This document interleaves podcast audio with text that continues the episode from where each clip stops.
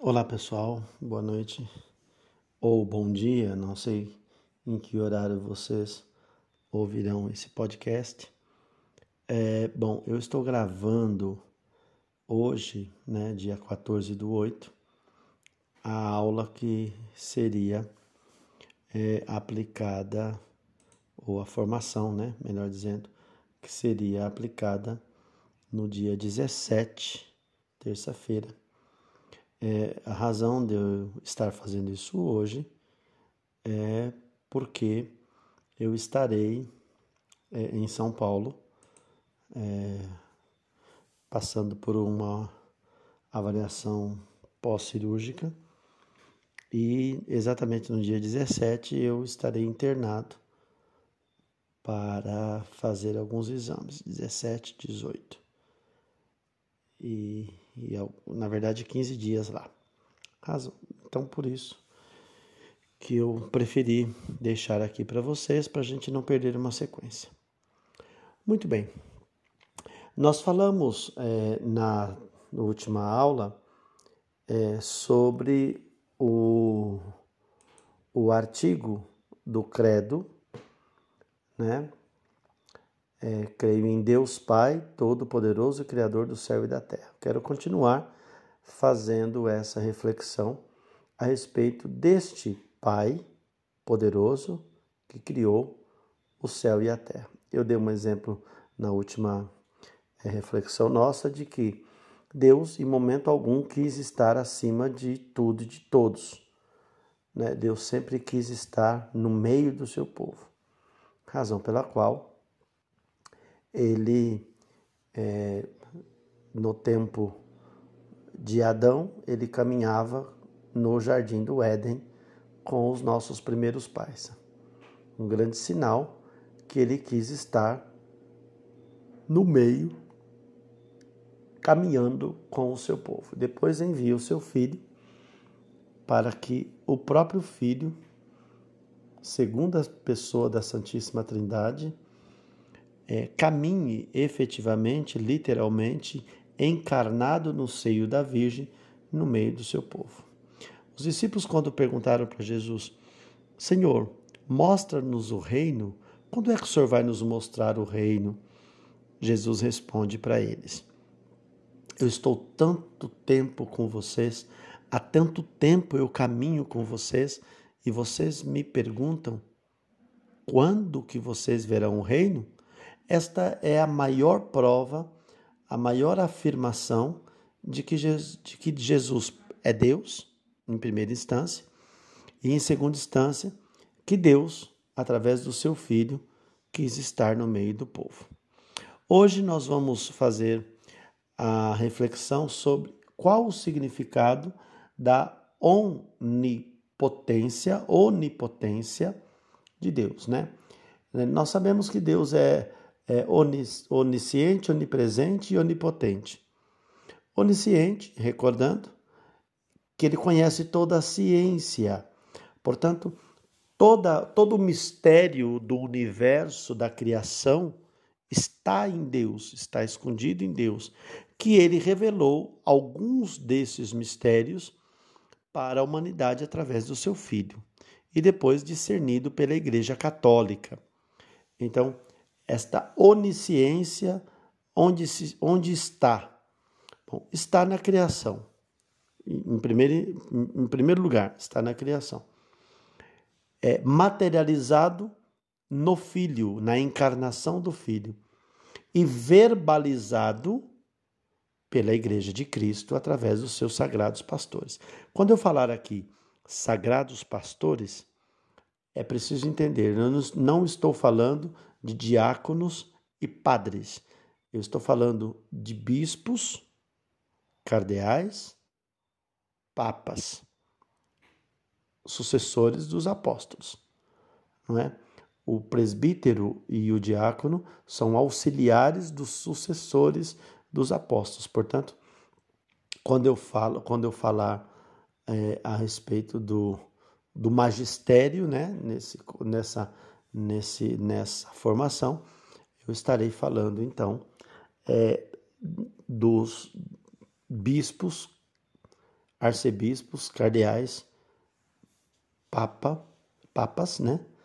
E os nossos apóstolos, doze apóstolos, considerando Matias que por eleição foi incluso é, no, no grupo dos doze e depois, posteriormente, Paulo, que nós vimos na nossa a, a formação sobre Paulo, é, que vai se entregar, integrar no grupo dos apóstolos, entretanto, não foi discípulo. Pois bem, então nós temos é, a onisciência, a onipresença. Portanto, Deus Todo-Poderoso, Criador do céu e da terra, é onipresente. Sendo onipresente, ele está em tudo que ele mesmo criou. E por que Deus criou tudo?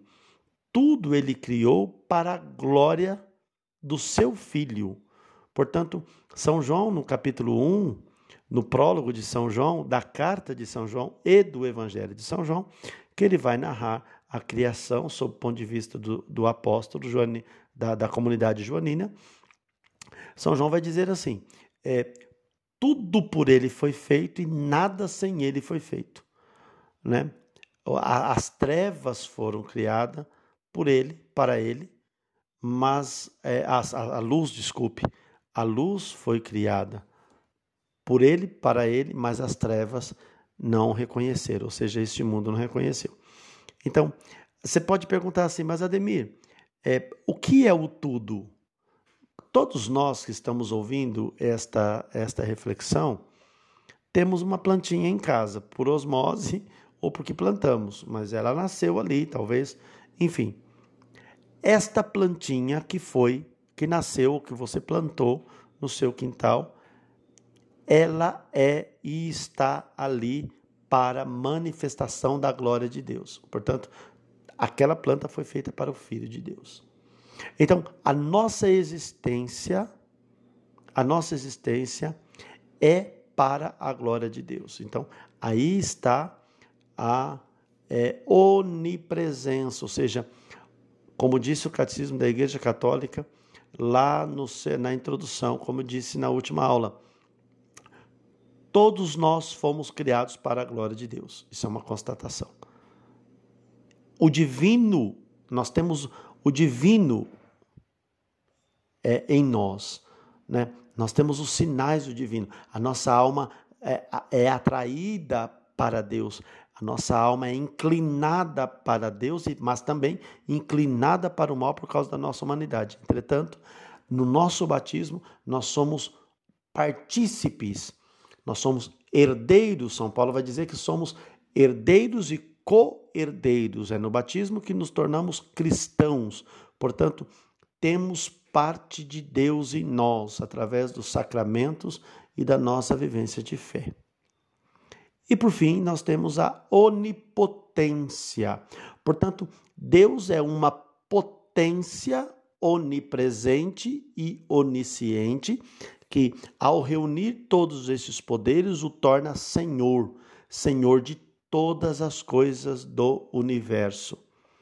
Portanto, o padre Antônio Vieira ele vai dizer que Deus tem poder de onipotência.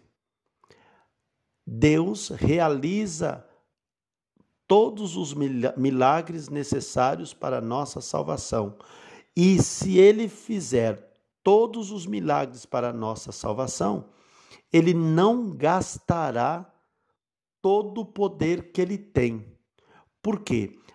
Diz o padre, gastando todo o poder que tem, ele ainda não se revela plenamente, porque fica ainda tanto mais poder para fazer tantas outras coisas no universo. Diz o padre Antônio Vieira em 1658. Ele diz: é, Deus é tão poderoso que pode fazer outros mundos, mundos melhores, pode criar outra humanidade e outra humanidade tão maior e tão fecunda quanto esta. Então ele não gastou todo o seu poder para nos criar, mas reteve todo o seu poder para continuar sendo poderoso. Por mais que Deus gaste todo o seu poder, ele nunca gastará todo o seu poder, porque se gastar todo o seu poder, deixará de ser Deus. Ele deixa de ser onipotente se gastar todo o poder, diz Padre Antônio Vieira num, em um dos seus sermões. Então, o que nós vamos pensar aqui é qual o significado dessa onipotência de Deus, não é? Onde nós vamos encontrar essa onipotência de Deus? Bem, nós vamos encontrar essa onipotência de Deus expressa eloquentemente na manjedoura de Belém. Mas Ademir, como eu olho aquele menino num coxo no meio de palha, e você já vai imaginar a cena do nascimento do Cristo, de uma mulher cujo marido fugiu, protegeu, que quando foi ter o menino não tinha lugar na estalagem. São Lucas diz que eles eram paupérrimos e não tinha onde nascer. E aí o dono da estalagem deixou eles ficarem no curral. Então não vamos chamar aqui de manjedoura, vamos chamar de coxo. E o que tinha ali para acolher o filho de Deus era ramos, grama, que se fez como colchão, num frio desértico, e o que aquecia aquela criança era um pano de linho, aquele mesmo pano de linho que nós vamos encontrar lá no, no túmulo que foi envolvido o corpo do mesmo Cristo. Provavelmente Maria tinha esse pano. E que aquela criança, naquele frio, era aquecido pelos animais, pelo hálito dos animais, pelo calor do corpo daquela boiada, daqueles bois, daqueles, daquelas vacas, daqueles animais que estavam naquele curral. Mas como pode ser um Deus onipotente que se expressa numa manjedoura? Como eu posso achar que ali é Deus? Na chegada dos é, pastores, dos reis magos, que ofereceram para aquele menino ouro, incenso e mirra. O ouro, dizendo que aquele menino, onipotente Deus, nascido na manjedoura, receber agora o ouro para manifestar aos homens a sua realeza. E onde é a sua realeza? No trono celestial. Incenso, porque aquele menino tem a capacidade extraordinária, extraordinária e libertadora para exterminar os males deste mundo. O incenso para os judeus era para purificar o templo, ou seja, aquele menino, ele é o próprio purificador. Purificador do templo. Ou seja, que templo? cada um de nós, templos do Espírito Santo. E a mirra, aquele menino com aquele óleo, a mirra perfumado, lembrava o onipotente Deus que através do óleo mirra vai morrer e o seu corpo será ungido com bálsamo da mirra, no qual se revela a sua divindade. Três dimensões do Cristo: sacerdote, profeta e rei. o ouro, rei, o incenso, sacerdote e a mirra, profeta. Deus onipotente. Deus onipotente, nascido da Virgem, fragilizado num corpo humano. Muito bem, vamos seguir.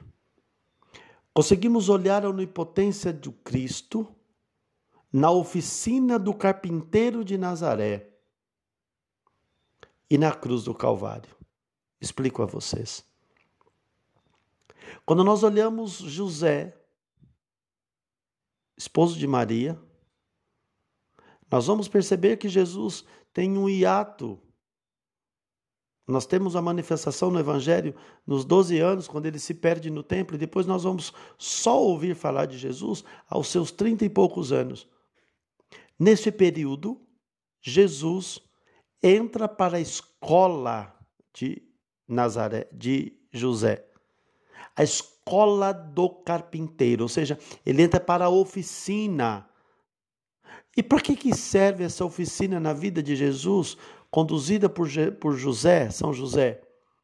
Serve para aparar as arestas, tornear a vida do Cristo dentro do seu seio familiar, daí a Sagrada Família. O, o título de Sagrada Família, Jesus, Maria e José, que tantas pessoas são devotas. José então vai viver dentro de um contexto familiar. É o Deus onipotente que escolheu o seio familiar para esconder e depois se revelar onipotente. Esconder a sua onipotência e se revelar onipotente. O mesmo Jesus, na oficina do carpinteiro de Nazaré, aprende a lapidar a madeira. Veja, eu penso aqui numa cena, José polido, José, um homem competente e santo, ensina Jesus a tornear a madeira rústica da vida humana. E, e, vamos pensar nessa árvore, nessa madeira que está na mão de José e de Jesus, naquela oficina, naquela carpintaria. Lembremos da madeira do Éden, a árvore que tinha um fruto e que Deus proibira o homem de comer. Lembremos da cruz do Cristo, que também uma madeira, o madeiro romano. Jesus então vai para a oficina do carpinteiro. E quando nós olhamos a cena do, do, do, do Éden, nós vamos ver o Ha-Adam, a humanidade, a humanidade ali traduzida em Adão e Eva. Adão estendendo a mão leviana pecaminosa na sua intenção para aquela árvore do fruto proibido, pega, apanha aquela árvore, aquela, aquele fruto daquela madeira. Depois nós olhamos São José pegando a madeira rústica, o carvalho, e torneando, cortando, serrando, talhando talhando a madeira, ensinando Jesus que ele tinha que ter uma relação próxima ao madeiro. E depois nós vemos nós vemos Jesus no Calvário. Veja, eu acho muito bonita esta cena. Jesus estendendo a mão e os pés, e os algozes, o soldado romano, cravando, colocando cravos, pregando Jesus no madeiro, o madeiro do nosso pecado, o madeiro que traz todas as maldições, o madeiro romano, o castigo farisaico a mentira gritada na boca daqueles que aclamaram Osana, o filho de Davi, a escolha de um povo que recebeu os milagres do Cristo, mas depois o entregaram na cruz, pedindo para que o crucificassem, libertando Barrabás. É nessa perspectiva, é nesse contexto que Jesus, que nós vemos a onipotência de Jesus. Uma onipotência humilhante, uma onipotência silenciosa, uma onipotência vazia das forças humanas na cruz. Mas é ali que Jesus revela-nos que o poder de Deus está no antagonismo do poder do homem, no contrário do poder do homem. Enquanto nós, homens, nos enchemos do nosso poder com todas as coisas deste mundo, Jesus as despreza e antagonicamente se revela na miséria humana, no acolhimento, naquela dimensão em que nós, na verdade, nós não com muita dificuldade aceitamos, nas dimensões diferentes da vida. E se nós olharmos Deus se manifestando onipotente, nós vamos olhar nas situações do cotidiano. Jesus conversando com aquele jovem rico, Deus onipotente se manifestando. Jesus falando com a hemorroísa e dizendo: Uma força saiu de mim. Deus onipotente se manifestando. Jesus encontrando com a viúva, Deus se manifestando. Com Bartimeu, com Zaqueu,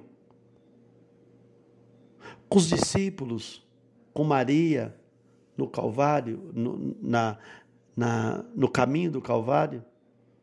Jesus se encontrando com Pedro, discutindo com ele. Jesus enfrentando os fariseus, chamando de hipócritas, de sepulcro caiados, é Deus se manifestando na sua onipotência.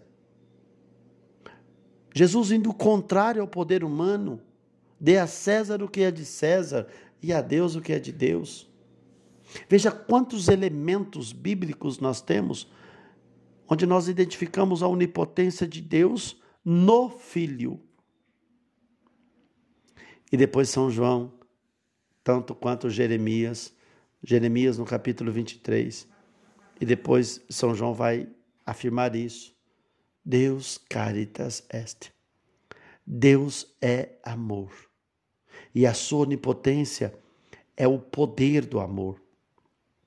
Esta é a grande definição da onipotência de Deus. Portanto, a sua natureza, a natureza de Deus é o amor. Aí você pode me dizer assim, mas ele também é justiça. Já ouvi algumas pessoas dizer isso. Deus é amor, mas é justiça. Deixa eu te dizer uma coisa. O amor, a bondade e a onipotência de Deus se manifesta na sua justiça. Obviamente estão vinculadas, mas certamente certamente. Sem o amor não é possível ser justo. Sem o amor não é possível ser misericordioso. Sem viver a experiência do amor do Cristo, que é um Deus onipotente, na sua definição clara e na sua natureza consubstancial ao Pai, na sua natureza divina e humana, naquela natureza onde acontece e nas mãos da, do sacerdote, quando ele se dá né, na Eucaristia, acontece então a, o ápice do amor de Deus. O maior e mais profundo profunda manifestação. A união hipotástica, hipostástica, a união hipostástica se dá porque Deus caritas est, porque Deus é amor. Esta união, como diz é, São Padre Pio, que a união do corpo de Cristo, que a graça do corpo de Cristo seja a luz que ilumina as trevas e seja a única alegria do meu coração. Isto é amor. São Padre Pio vai dizer: quando Deus permanecer conosco, e ele diz: permanece comigo, Senhor, porque Sua presença me é necessária, senão vou esmorecer o fervor. Essa é a onipotência de Deus. Permanece comigo porque sou frágil e dependo da Sua fortaleza. É linda essa oração.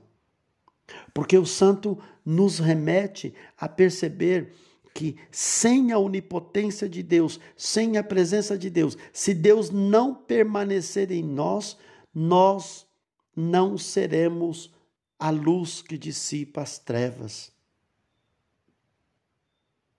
Permanece comigo, Senhor. Clama o santo. E é o que nós devemos fazer. Então, o credo quando fala Deus Pai Todo-Poderoso, Criador do céu e da terra, está escondida toda essa verdade da onipotência, onisciência e onipresença de Deus, que se resume nisto: de para Deus ser onipotente, onisciente, onipresente, ele precisa estar conosco. É reconhecer, confessar que Deus é o Criador do céu e da terra é reconhecê-lo não só como o Senhor da história, mas reconhecê-lo como o único autor da nossa vida e reconhecer que ele que é aquele que a conversa está prática dentro de nós. E que através do Cristo ele se comunicou a nós.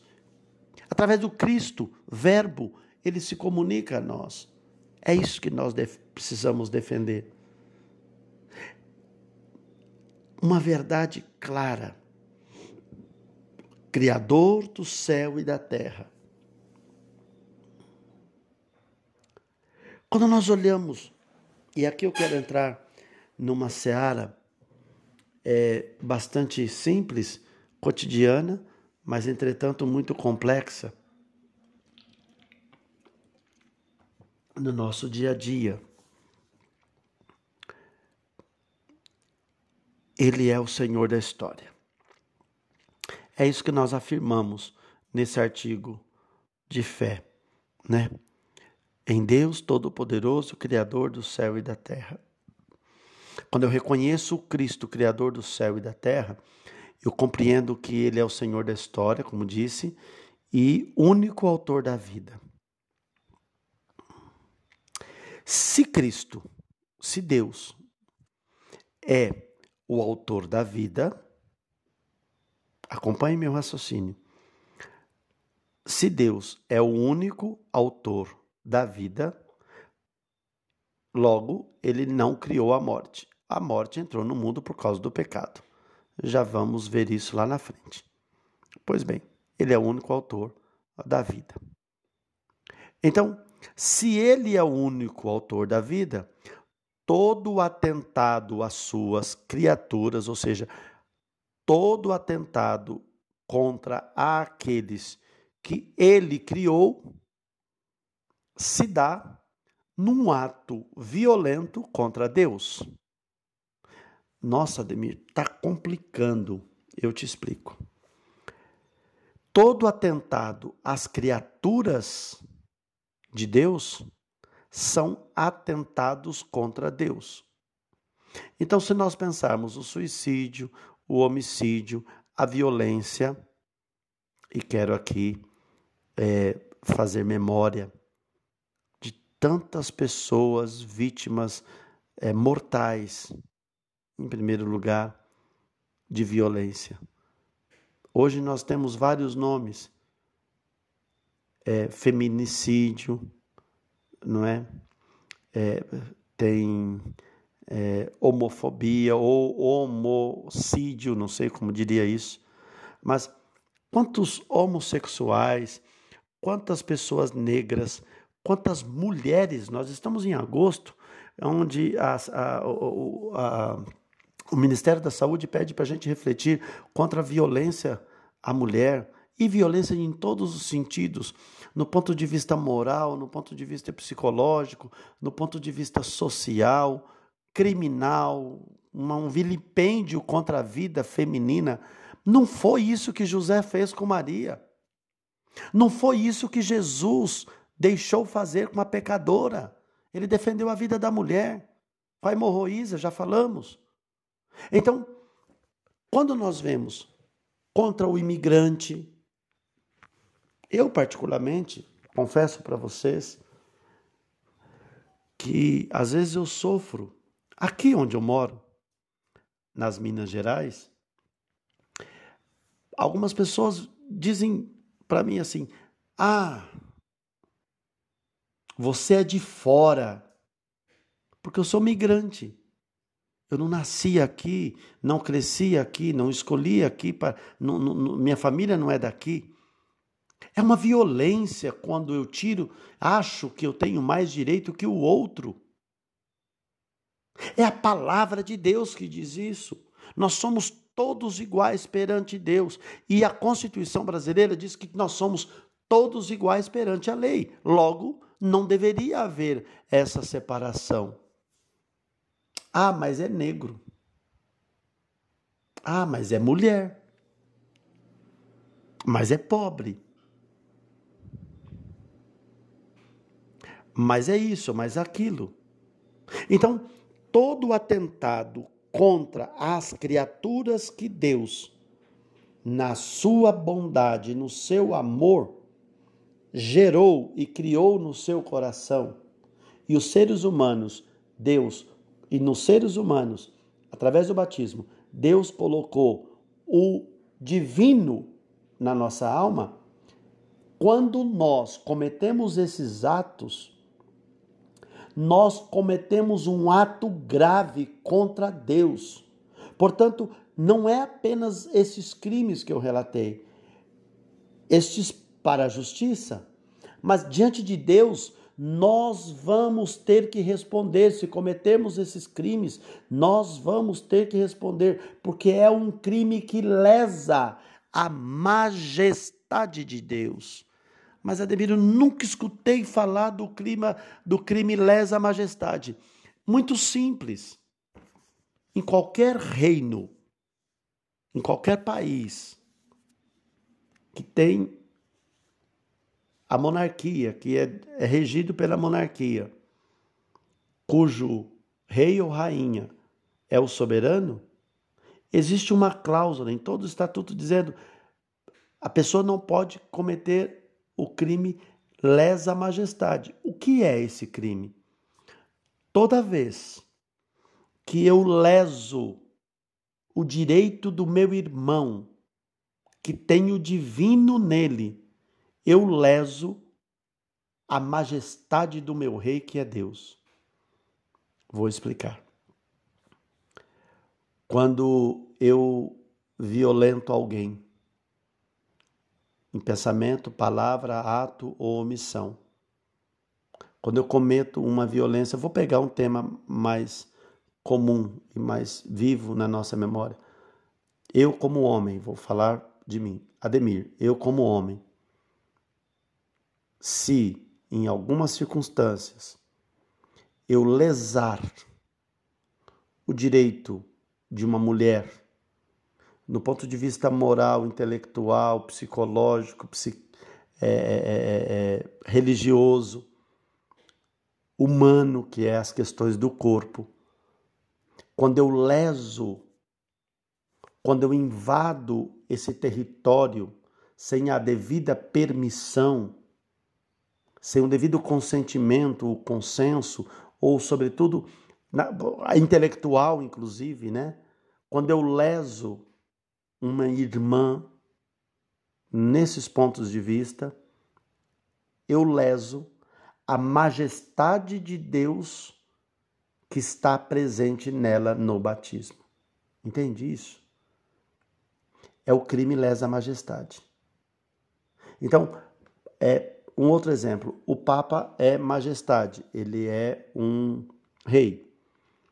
É pastor supremo, pastor e líder supremo da Igreja Católica, já que a, todo católico precisa compreender que, sendo católico, vive num, num, numa monarquia, cujo sucessor de Pedro, herdeiro do trono de Pedro, é escolhido pelo colégio de cardeais.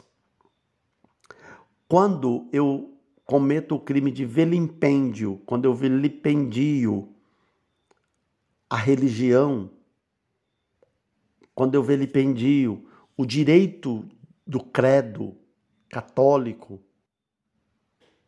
eu cometo o crime de lesa majestade. A quem eu ofendo? Eu ofendo aquele que diretamente eu agredi, eu ofendo Sua Majestade, Vossa Santidade, Sua Santidade, Eminentíssimo Papa Cardeal Bergoglio Mário Francisco. É um crime lesa majestade, ou seja, eu estou usurpando, vilipendiando o direito deste, deste desta majestade. É isso que eu estou falando. É disso que eu estou falando. Então, quando eu tiro o direito de uma criatura, o direito amplo da defesa, o direito de ir e vir, o direito de liberdade de expressão com limite ao respeito ao outro, quando eu tiro, leso esses direitos, eu cometo um crime lesa majestade, ou seja, eu estou lesando o irmão e no irmão eu leso Deus. Porque Deus o criou a sua imagem e semelhança. Ou não. Ou eu, só eu fui criado à imagem e semelhança. O meu semelhante não é. Porque eu sou branco e o outro é negro. Eu sou criado à imagem e semelhança de Deus. O outro não. Então, quando eu sou preconceituoso, quando eu sou racista, eu leso a majestade de Deus. Por quê, Ademir? porque Deus está presente naquela criatura que está ali na minha frente. Gente, é muito mais sério do que simplesmente leis de modinha. Deus quis nos igualar. Tanto é verdade que ele se igualou a nós no Cristo, exceto no pecado. Deus Jesus nasceu no Oriente, mas poderia ter nascido na África, no Afeganistão, ou nascido no Brasil. São tantas raças, tantas línguas, tantos povos que Deus escolheu. E se não fosse assim, a palavra não dizia para nós seremos um só povo e um só Senhor. Se nós seremos um só povo e um só Senhor, significa que todos nós somos criaturas, gerados no coração de Deus, encarnados no seio de nossas mães, por obra e misericórdia de Deus, criados à imagem e semelhança de Deus e pertenças. Somos, temos pertenças. Somos partícipes eu tenho uma pertença com Deus. Então, quando alguém me ofende, quando alguém me lesa, quando alguém me, me humilha, quando alguém é, me tira o meu direito, quando alguém é, faz algo que não é correto perante os homens, perante a Deus, esta pessoa não lesa só a mim, essa pessoa lesa a minha majestade. E quem é a minha majestade? Cristo Jesus, Rei dos Reis, Rei dos Reis, Senhor dos Senhores. É Deus. Ah, mas Ademir, A pessoa é, matou em legítima defesa. Lesou a majestade? Não. Como não? Não lesou a majestade. Porque se foi em legítima defesa, ela reagiu segundo a intenção do homicida. Se eu tenho intenção, ato, e manifesto o ato e verbalizo ou tomo atitudes para matar alguém, e alguém me mata por causa disso, em legítima defesa, quem lesou a majestade do, do rei fui eu que tentei fazer algo contra o meu irmão. E ele, em legítima defesa da sua vida, que é templo do Espírito Santo e que deve ser defendido com a vida, reagiu. E não deixou. Por consequência, me matou. Quem lesou a majestade? Eu. Eu que quis agredi-lo. E ele é livre, porque ele se defendeu. É assim na lei do Cristo e é assim na lei dos homens. Então, a Bíblia, por exemplo, quando a gente olha lá no Gênesis, é, nós não vamos ver a Bíblia explicando em detalhes como Deus criou o mundo. Porque essa é uma tarefa da ciência. Como também é tarefa da ciência explicar os males deste mundo. Mas Deus não se exime dessa responsabilidade. Deus não se exime dessa responsabilidade por quê? Porque Ele criou. Ele dará a sabedoria para os cientistas compreender a criação e jogar luzes na vida dos homens que são suas criaturas ele, Criador,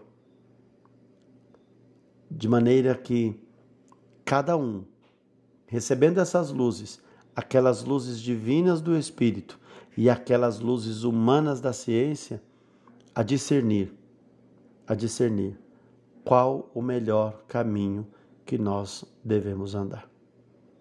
Pois bem, minha gente, aqui nós então encerramos o segundo artigo em Deus Pai Todo-Poderoso, Criador do céu e da terra. Pensar nesse Deus onipotente, onipresente, onisciente, é pensar nessas realidades, realidades do dia a dia. Todos nós fomos chamados, criados, criados, chamados e gerados por Deus.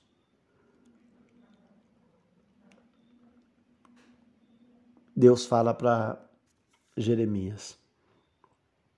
Deus fala para Jeremias. Antes do seio, antes quando você estava no seio materno, eu te conhecia. Deus falou para Ciro. Quando você estava no seio de sua mãe, eu já te conhecia e eu já te elegi. Eu te elegi para que você vá à frente quebrando ferros e ferrolhos. Se nós olharmos os grandes heróis da fé, que a carta de Romanos, no capítulo de número 11 seguintes, vai nos narrar, nós vamos ver homens,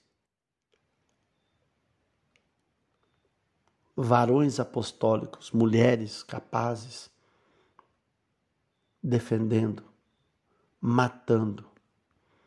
O Eugênio Jorge tem uma música que diz assim: eu matei por ti no Egito. Eu lutei por ti no Egito. Primogênitos matei. Eugênio canta um pouco a história da salvação. E nós vamos ver que na história da salvação, quantas guerras, quantas lutas, irmãos matando irmãos, quantas lutas, quantas guerras.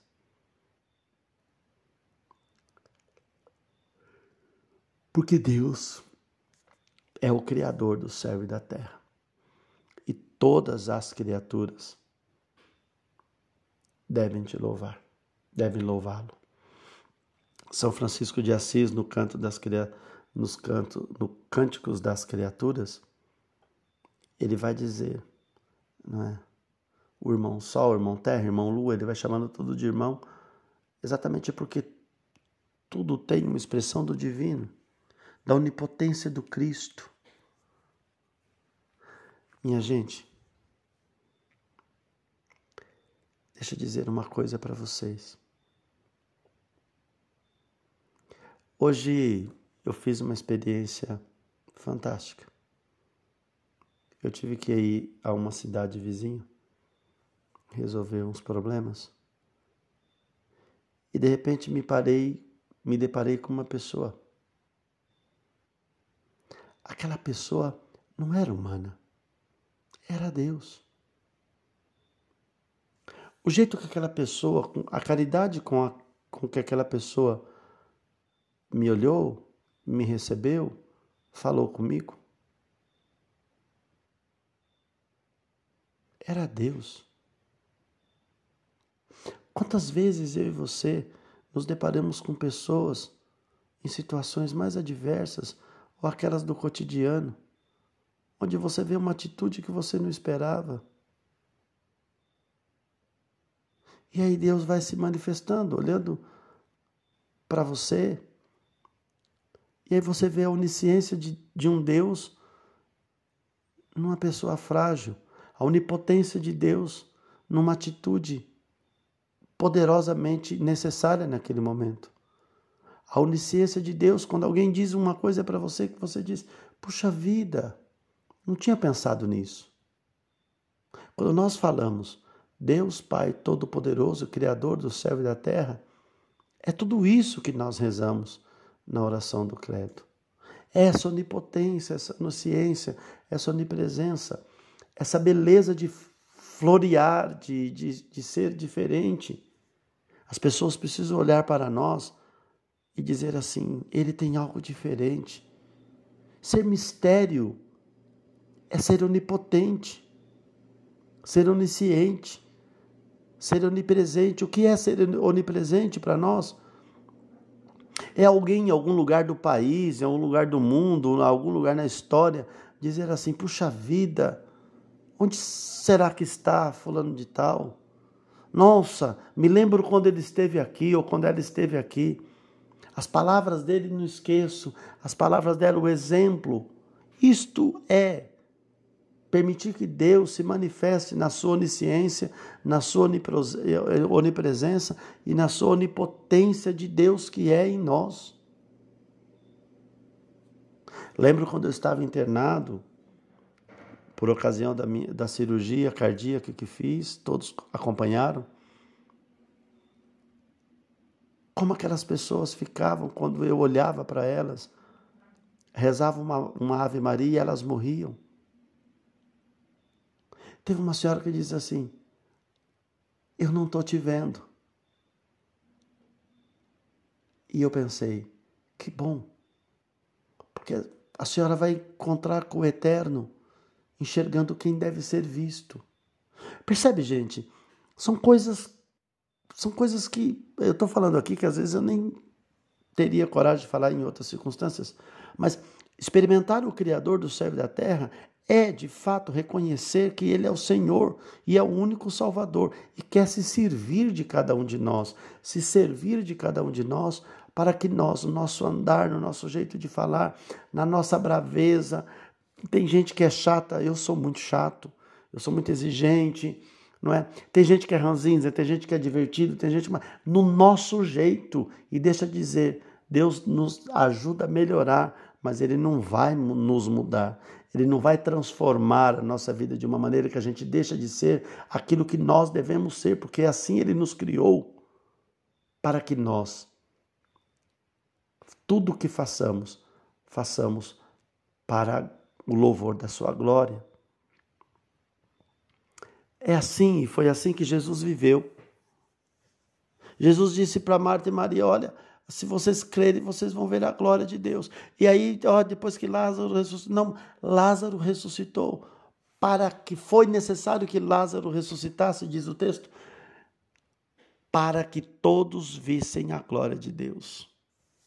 Então, uma pergunta que eu deixo para vocês nessa reflexão, segunda reflexão do segundo tema do Credo. Deus Pai Todo-Poderoso, Criador do céu e da terra. A reflexão que eu deixo para cada um de nós é onde nós estamos, o que nós estamos fazendo. As pessoas têm olhado para nós e têm percebido a onisciência, a onipresença, a onipotência do Deus que nós servimos. Nós temos honrado o único autor da nossa vida com as nossas atitudes enquanto criaturas. Nossas atitudes têm sido coerentes com a nossa vida? Ou nós estamos cometendo todos os dias nas nossas ações crimes que lesam a majestade de Deus? É uma reflexão. Peçamos ao Senhor então que nos ajude. Peçamos a Deus que nos dê a graça, a graça de compreender que somos filhos eleitos, amados e queridos. E que Ele, no seu amor, Deus caritas est. Que no seu amor nos envolva de maneira tal em que as pessoas olhem para nós e digam: ali vai um homem de Deus, ali vai uma mulher de Deus. Que as pessoas olhem e digam assim: as palavras dele encheu meu coração de alegria. Como, como os discípulos de Emaús disseram quando viram, ouviram Deus. Entre si, Cleofas e Maria. Não lhe abrasava o coração quando ele falava das Escrituras? Nós somos chamados a dar essa resposta e fazer com que as pessoas digam: Nossa, meu coração ficou abrasado quando eu vi aquela pessoa, quando eu olhei a atitude dela, a decência, a moral, a conduta, o respeito, a diversão, a alegria, a braveza, mas não lhe abrasava o coração? Do seu jeito, do nosso jeito, cada um na sua especificidade, cada um do seu jeito. Deus não quer mudar ninguém. Deus quer se manifestar, Deus quer fazer a sua Shekinah, sua manifestação, como ele se manifestou no seu filho, como ele se manifestou pelos, através dos discípulos e dos apóstolos, e a igreja vem testemunhando ao longo dos séculos, milênios, dois milênios de história para dizer. Ele se manifestou porque ele é Deus, caritas est, porque ele é amor e vós fareis obras maiores que a minha. É uma promessa do Cristo. Sabe por que Jesus disse isso? Porque ele tinha grande esperança que nós, um dia, pela pregação do Evangelho, tomássemos profunda consciência de que Ele vive. Ele vive em nós, no divino que está em nós na alma do Cristo que está em nós, do Filho de Davi, do Deus vivo que está em nós.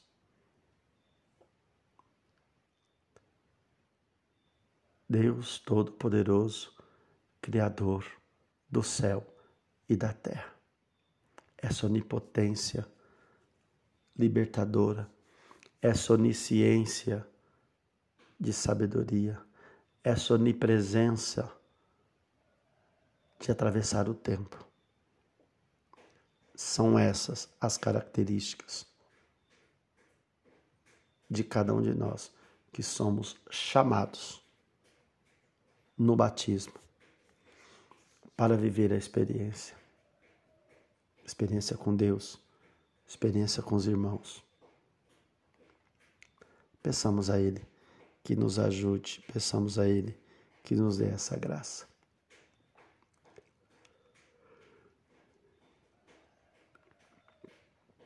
Então, na próxima reflexão, trataremos do terceiro artigo, que é em Jesus Cristo, seu único Filho, nosso Senhor. E ali nós faremos a devida reflexão a respeito desse artigo. Deus abençoe vocês, os guarde, os proteja e principalmente nos ajude, nos ajude a manifestar aos homens neste mundo, neste tempo, as características de Deus que está em nós pelo batismo. Sacerdotes, profetas e reis ou rainhas. E, sobretudo, a manifestação de um Deus onisciente, onipresente e onipotente. E que a potência, que a presença e a onisciência do Deus Todo-Poderoso. Cuide de nós, nos ajude na sua misericórdia e na sua caridade. Deus os guarde.